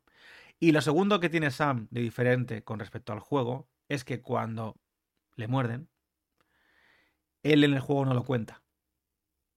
Habla con Ellie, le pregunta literalmente lo mismo de ¿tú crees que cuando los que los monstruos que hay debajo siga habiendo tal, sigue estando una persona en su interior o, o están muertos? O están encerrados, ¿no? ¿Qué, ¿Qué, crees? Porque él está preocupado porque sabe que se va a transformar. Aquí pasa lo mismo, pero lo comparte con Ellie. Y Ellie, dentro de la inocencia que le quedaba, maravillosa ella, lo ve, le enseña su herida cicatrizada, le dice, mi sangre es medicina se hace un corte, a ver, dejando de lado lo poco higiénico que es esto, se hace un corte y lo unta así a sangre para meterlo dentro de esta como para intentar revertirlo y darle más tiempo. Porque ella está convencida de que puede ser la cura. Y esa parte que te rompe el corazón, porque te lo rompe, es tan bonita. Y encima, Sam en el juego tenía, me parece que 12, 13 años. Y aquí le han puesto un niño de 8 años. De 8, sí. Hablan mucho en este episodio, además, mucho de la muerte de los niños. En general, en la, en la serie le están dando mucho, con la propia Sara, con no sé qué. Pero aquí, bueno, en el episodio de, de famosísimo de Billy Frank, que ya lo hemos hablado, comienza con el, el, la fosa común en la que se ve el esqueleto de una madre y el esqueleto de su bebé, que luego se ve que... Entonces, ¿qué pasa con esto? Que te están hablando primero de la muerte del propio niño de Sam, de cómo se transforma y de cómo su hermano, que por cierto, más peso le da a la decisión que toma cuando él recalca que la única persona a la que han matado ha sido indirectamente porque le ha, le ha condenado al, al, al chivarse de él, que era el hermano de la otra, no sé qué tal. Él no ha matado a nadie, por eso necesita a Joel, a Joel y a Ellie, porque Joel sabe que puede sobrevivir y él no ha matado a nadie. Entonces, cuando te encuentras con que este hombre, mmm, la persona a la que mata por un acto reflejo y por las circunstancias es a su propio hermano antes de que él mate a Ellie. Y cómo se suicida por esto tiene un peso todavía mayor. El cómo Joel para él afecta todavía más con todo esto y cómo a la propia Ellie. O sea, me, parece muy interesante, aunque es mucho más. O sea, en el juego era más sutil, eso es verdad. Pero en la serie está siendo muy bueno como todos los caminos que están teniendo ellos les están tejiendo para que ellos se transforme de manera paralela a Ellie con, con, el convencimiento de que necesita ser una cura para la humanidad y a Joel con que necesita por todos los medios proteger a esa niña. ¿Y qué va a ocurrir con esto? Me parece brillante hacia dónde está yendo la serie y lo bonito que está siendo. Y sobre todo también hablando de la muerte de los niños cuando aparece por primera vez que no sale ni en los juegos una infectada niña pequeña. Qué mal ah. rollo daba. No, no, no, no. Una chasqueadora ya. Era. No, era. No era, chas, era, chasqueadora, era chasqueadora porque ya tenía. Sí, sí, sí, era chasqueadora y era como. Qué mal rollo, cómo se movía así, se tiraba y qué miedo daba. Me parecía la niña del exorcista. qué miedo daba y al mismo tiempo qué potente. Sí, qué porque potente. es así como. Se cierra el círculo de tú mataste, yo te mataré. O sea, y el super mega chasqueador ese gigantorro que sale. El, yo no sé si sale en el videojuego. Sí. ¿Sí? Tan gigantes. Y de hecho, si te coges, si te coge su, su mecánica, se corta la, justo antes de que mueras o cuando mueres, es coger a Joel por la cabeza y arrancársela.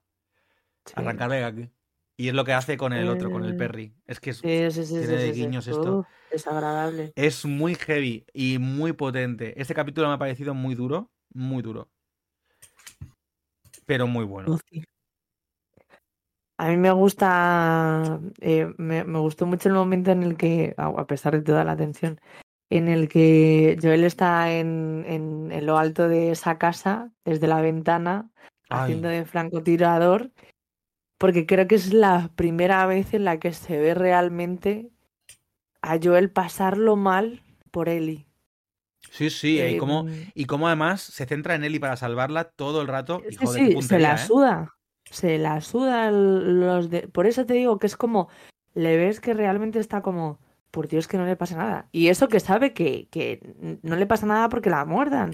Ya, Pero claro, es que hay una carnicería ahí de, de- de infectados que te mueres, que son además bastante bestias, ¿eh? Porque es que empiezan a desmembrar a la peña y yo en plan de... eh, Es que ya no sé, te muerdan solo. Sí, sí, sí, sí, sí, no, es que estos salen, se nota que estaban enfadados de que les habían dejado ahí metidos bastante tiempo. Salen muy violentos. Y Joel se le ve una cara de miedo, de angustia, de decir todo el rato buscándola, que, que, que no, nadie se le acerque, que no tal. Y la otra, como sabe, que está siendo todo el rato eh, vigilada y, y Y protegida. cómo confía, ¿eh? Porque ella se mueve, Sí, sí, ella se mueve sabiendo que la está protegiendo el otro porque lo sabe. Es de esa confianza, ¿sabes? Me parece muy bonito ese momento, a pesar de todo el drama. Bueno, eh, mencionar también a Ellie como. eh, en, ¿Cómo era? Endure and survive. ¿eh? Este en inglés. Bueno, total, que no quiero decir esto. Quería decir que hay una cosa que sí que me ha chirriado un poco en cuanto a. a- que es como, vamos a ver. O sea, llega todo el ejército de la Kathleen. Están estos. Oye, muy, muy buena villana, ¿eh? Me, Sí, gus- me ha gustado sí. mucho. Bueno, y el coche como va arrasando, eso está muy bien. Pero eh, a mí lo que me pareció absurdo, reconozco que esta parte sí que me chirrió muchísimo. Ya Joel está en la casa, no sé qué tal.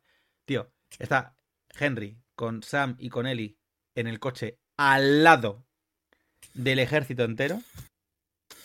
Están al lado. Voy a salir, voy a salir. Pero chicos, rodeadles. Si es que, porque, si es que no es que ni que tenga dificultad. ¿Por qué os quedáis parados? Si es que podéis saber. Cuando se pueden hablar, cuando se pueden hablar con él agazapado, sí, sí, sí, sí, y la otra mirando hacia el coche, que no hay nadie alrededor, que, que coño, salid de la carretera, haced un poquito así hacia el lado y os encontráis con que están ahí solos. Cojones, ¿qué hacéis esperando a que salga del coche? Pero vamos a ver. Además, más aún cuando encima dice, dejar a los críos solos. Y ella dice, no.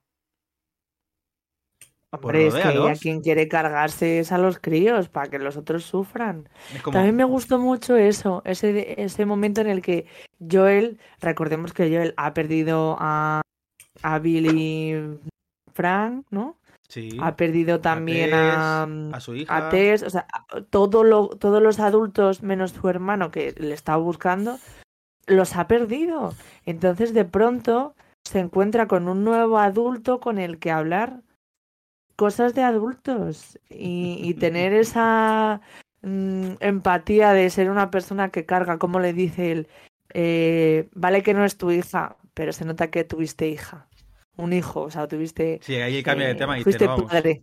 Nos vamos. Y, y se le remueve, vamos, se le remueve hasta la papilla del Un, primer un detalle, un detalle que lo vi por una, una, review que vi tal que me gustó mucho y ya terminó. Eh, joder, que qué está haciendo el episodio este, joder. Eh, una, una review muy rápida, muy rápida. Joel, cuando da comida, por ejemplo, cuando al principio Ah. del todo da comida y todo el rollo y tal, por, eh, yo qué sé, eh, cuando Ellie está infectada, o sea, cuando Ellie está recién conocida y tal, y está comiendo los sándwiches y no sé qué y tal, no le da ni no sé cuánto, no le da nada, eh, y no comparte nada con ella y tal. Cuando Tess muere y está ya, que da culpa en ese momento, le tira la comida así con desprecio, ¿te acuerdas? Lo tira así desde lejos, le da la comida para que se alimente así. Pero aquí, él, que además le cuesta mucho ese tipo de, con- de contactos, yo no digo con general, digo en general. Cuando están con Ellie, después de que les apuntaran con la pistola, que me pareció un momento súper gracioso, de, ¿todo bien? No sé qué, y él, sí, todo bien. Joel, tío, pero un poquito que sí, que es que él habla así. ¿A que sí, Joel? ¿A que? Sí, todo perfecto. Joel, joder, me cago en la puta. Esa parte me hizo mucha gracia. Bueno, Que total, ahí cuando están.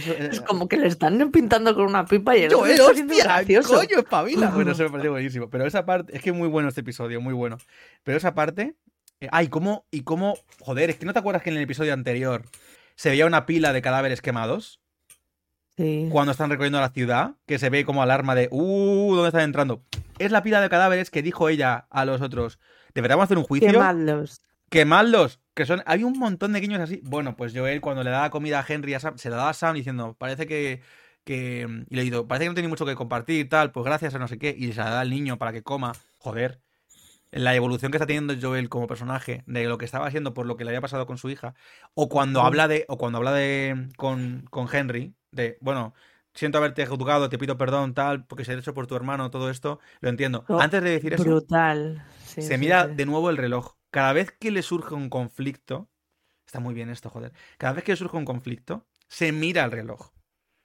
Ala, no me había dado cuenta. Y cuando, cuando conecta con él y que están viendo la parte del Capitolio, al fondo del Capitolio de- del Ayuntamiento, en el capítulo 2, que ella se ve, ya está conectando y dice, ¿habéis visto alguna vez esto? No sé qué, y dice, no, es precioso, no sé cuánto, y se bajan por la escalera, que Tess todavía no ha dicho que ya está infectada. Él al, al bajar, es el último bajar, está así, y hace, se mira el reloj y baja. Cada vez que está conectando más con Ellie, se mira el reloj. Sí, porque está roto. Es lo primero que le dije. el reloj Eli. roto, no, porque simboliza a su No hija apuntar Sara. ahora, ¿sabes? Quiero decir que no se mira para en plan. ¿qué hora simboliza a su hija Sara. Y el Me momento, que se, gracia el que- momento que se congeló el tiempo para él. Mira, Patrick, termina con alguna reflexión que ha llamado al timbre. Pues, ¿qué reflexión te voy a decir? Yo no, yo te digo lo del episodio. A mí me ha gustado mucho el cómo se van eso entrelazando ya los caminos eh, y la relación entre eh, Joel y, Ellie, que me parece brutal el momento ese en el que eh, hace esa reflexión de, de, padre, de padre, y cómo tienen que ir llevándolo y que me parece muy duro pues el momento de, de en el que muere Sam que es como así de pronto de golpe y porrazo está muy guay ya que no hemos, no nos hemos extendido en eso el, la villana cómo pasan o sea en el, en el capítulo se ve cómo pasan de, de ser eh, o sea, porque tú de, de primera se te presenta como una tía muy cruel, una villana mala, mala, mala. Y en el siguiente episodio de pronto te das cuenta de que ella es mala. Hay un momento en el que ella es mala porque le han hecho ser mala. Y luego no. luego es como, soy mala porque soy mala. ¿Sabes? Como Estaba gato- comentando Como Rubén gato lo ha tardado hora y media en llegarme el pedido de comida. Sigue. Ya. Que estaba comentando eh, ese, ese triple vuelta mortal de salto que tiene el personaje de la villana, que es como de primeras ves que es muy mala, de segundas de pronto es como, bueno, le han hecho ser mala. Y al Bueno, final es como, ella no, no, dice, "Yo ella es mala, mala". porque quiere ser mala. Y yo siempre fui mala. Y el otro le dice, y el otro que se ve que no está cómodo siguiéndola, realmente la sigue porque le dice, todos adorábamos a tu hermano, pero tu hermano nunca consiguió un cambio. Tú sí. Pues te seguimos. A mí eso, a mí eso me, mm, me tocó un poco la esta, porque es como, está justificando o está explicando o está quejando ver que al final las buenas personas con buenos pensamientos y buenas cosas es como, se quedó en eso, en palabras, y mira, le traicionó uno y le pegaron un tiro y así Pero se ella, ¿sabes acabó qué? tu hermano. Y sí que te voy a decir una cosa. Esto es una teoría mía, ¿vale? Quizás me, me estoy pegando una columpiada, pero ella está decidida a matar a Henry. Pero cuando tiene la oportunidad real de matarlo, no para de pos- poster- postergarlo hablando. Hablando, apuntando de tal. Cuando vuelve a tenerle al final, se le ven los ojos como que tiene así una. No duda, no quiero dar más duda, yo creo que sí, pero. Y levanta la pistola antes de que la niña eh, infectada ataque. Porque en el capítulo lo dicen. Su hermano le dijo: Perdónala, perdónalo. Y ya, no pienso perdonarlo. Y entonces yo creo que ella está luchando, o sea, habiendo sido tan cabrona, está luchando con lo que ella desea con respecto a los deseos de su hermano. Y por eso tiene esa duda en cuanto a tomar la decisión final, ¿sabes? Pero bueno, nada, Yo, yo estoy contigo, yo creo que también porque el resto de muertes que tiene es No que no es ni pestañea la mi- cabrona. mira a su médico. En el capítulo anterior, cuando no sé qué tal, y de repente vuelve y ¡pa! Se le pega un, pega un tiro y se pira. A los otros no pestañea. ¿Necesitáis Pero un médico? No, mm, pues nada, pues Por hasta eso- luego, pum. por eso me parece significativo. Porque el Henry, que es el quien más odia, el quien más ganas tiene de matar y por el que estamos viendo todo, y le importa tres cojones la revolución y todo, quiere ir a por Henry, porque le importa tres huevos todos los demás, venganza, cuando se lo tiene delante, duda. Sí, yo también creo que por eso tienen la oportunidad, si no, se los habría cargado. Sí. Bueno, hasta aquí, ahora sí, vamos a cortar ya. Además, Jorge se ha comido todo el spoilers. Jorge, te jodes por no verlo. Vamos, Jorge, me tienes enfadadísimo, ¿eh? Pero bueno, hasta aquí el episodio de hoy. Ahora sí. Eh, nada, para la gente del chat o para la gente que haya podido ver esto después y lo haya escuchado porque ya lo había visto el episodio y demás, muchísimas gracias por habernos acompañado esta noche. Oyente, si nos estás escuchando en diferido a través de Spotify, Apple Podcast, Google Podcast, iBooks o Amazon Music, te recuerdo que puedes encontrarnos en Twitch todos los martes a las 7 de la noche en nuestro canal El Anfitrión Podcast. Es gratis y no mordemos y nos puedes seguir en Instagram donde nos llamamos Podcast El Anfitrión. Y además hacemos cosas. Somos gente que hace cosas y dichas cosas son súper guays. Como por ejemplo esperar hora y media eh, la comida porque no oyen el chino. Y cuando les llamas, eh, sí, sí, sí, sí, sí, ah, sí, ha salido. Ah, no, ha salido. No, no ha salido, no, no ha salido. A un momento, que calle. Ah, sí, bueno, eh, ¿puede esperar por favor 15 minutos? Digo, ¿otros 15 minutos? No, no, 10 minutos, que han sido 20 al final. Y encima me ha colgado, ¿vale? Cosas como esas no pueden pasar. Seguidnos, danos amor porque lo necesitamos, porque como veis estoy necesitado de amor y de comer. Y si queréis, nos dais vuestro dinero, que yo me lo he gastado en esto y además han llegado tarde y no he podido decirles, pues ahora me lo da gratis. Que tampoco nos vamos a quejar, oye. ¿A quiénes, aparte de a mí, lo del dinero y todo eso? Pues a mis increíbles colaboradores, Patricia y Jorge. Muchísimas gracias, chicos. A mí que me den dinero, que tengo la cuenta temblando. Pero que me den más tiempo. Si pueden conseguir darme tiempo, que me den tiempo. Yo, donde no te voy a dar tiempo es en el programa, porque me lo quitas siempre todo lo posible. O sea, te voy a quitar tiempo a ti a mansalva. Que se lo den en otros lados. que se- fácil. Más. Más. Pues eso, Jorge, lo mismo. Eh, gracias. Gracias. Eh, espera un momento, que no quiero que se me olvide esto. Ah, oye, bien, y no me pinta el boli, de puta madre. Vale, eh, oyente, muchísimas gracias por dedi- dedicarnos tu tiempo. Nos vemos la semana que viene en el anfitrión, porque nosotros no elegimos un tema, es el tema el que nos elige a nosotros.